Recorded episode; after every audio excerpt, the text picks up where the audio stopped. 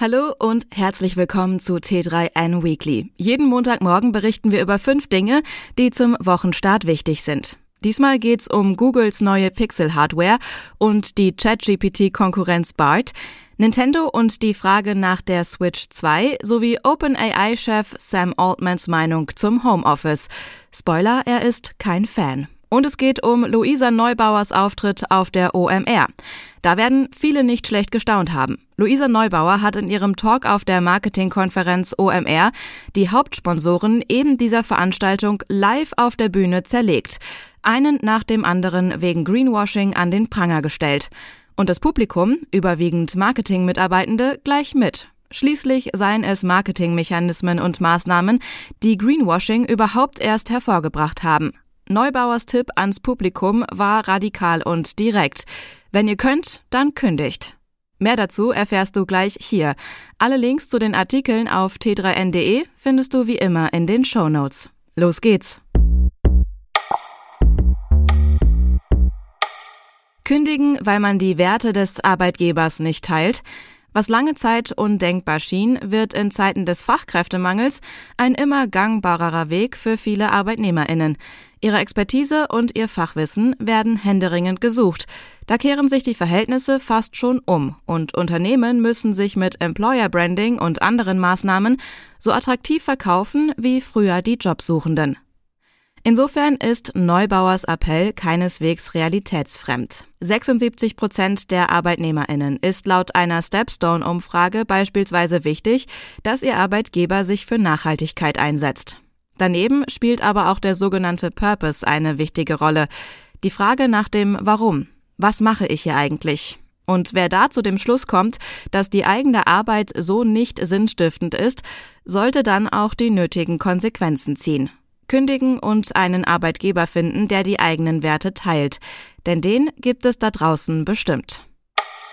Im Rahmen der hauseigenen Entwicklerkonferenz Google I.O. hat der Suchkonzern gleich drei neue Geräte aus der Pixel-Reihe vorgestellt. Neu ist unter anderem das Pixel 7a, ein Mittelklasse-Smartphone, das sich abgesehen vom etwas kleineren Display gar nicht mal so stark vom größeren Pixel 7 unterscheidet. Gewagter ist da schon das Pixel Fold, Googles erstes klappbares Smartphone. Hersteller wie Samsung haben schon seit geraumer Zeit ähnliche Geräte im Angebot.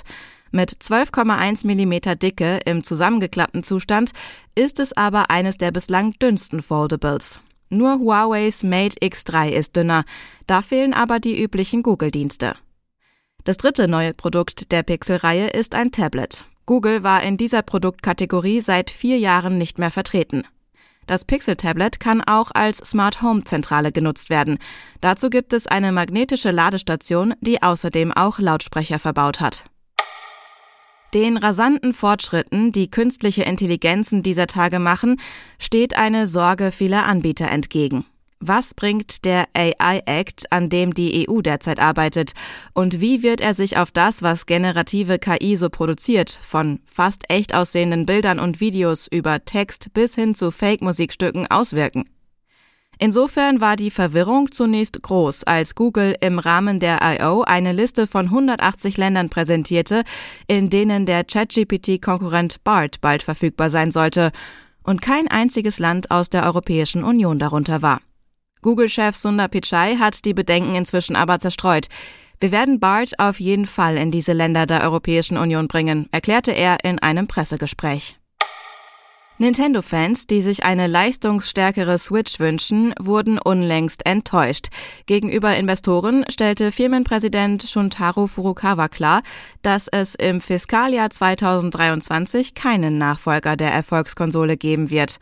Dabei gab es die letzten Jahre immer wieder Gerüchte, dass Nintendo sehr wohl an einem Nachfolger arbeitet. Dass wir noch immer nichts Offizielles von der Switch 2 gehört haben, könnte auch daran liegen, dass sich die aktuelle Version nach wie vor gut verkauft.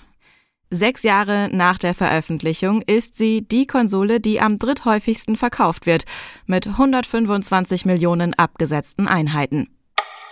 Die KI-Technologie seines Unternehmens könnte den Arbeitsalltag von Millionen von Menschen für immer verändern. Dem Homeoffice, also der letzten großen technologisch bedingten Umwälzung des Arbeitslebens, steht OpenAI-Chef Sam Altman allerdings nicht positiv gegenüber. Bei einem öffentlichen Auftritt monierte Altman, durch das Homeoffice komme es zu einem Verlust an Kreativität. Letztlich sei die Technologie einfach noch nicht gut genug, um ständiges Arbeiten von zu Hause aus sinnvoll möglich zu machen.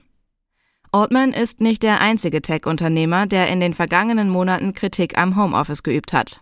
In Deutschland hat sich trotz der aktuell wieder aufkochenden Debatte über eine Büropflicht nicht viel bei der Homeoffice-Quote getan. Im Frühling ging die Zahl nur minimal von 24,7 auf 24 Prozent zurück. Das war das T3N Wochenbriefing. Komm gut in die neue Woche und bis zum nächsten Mal.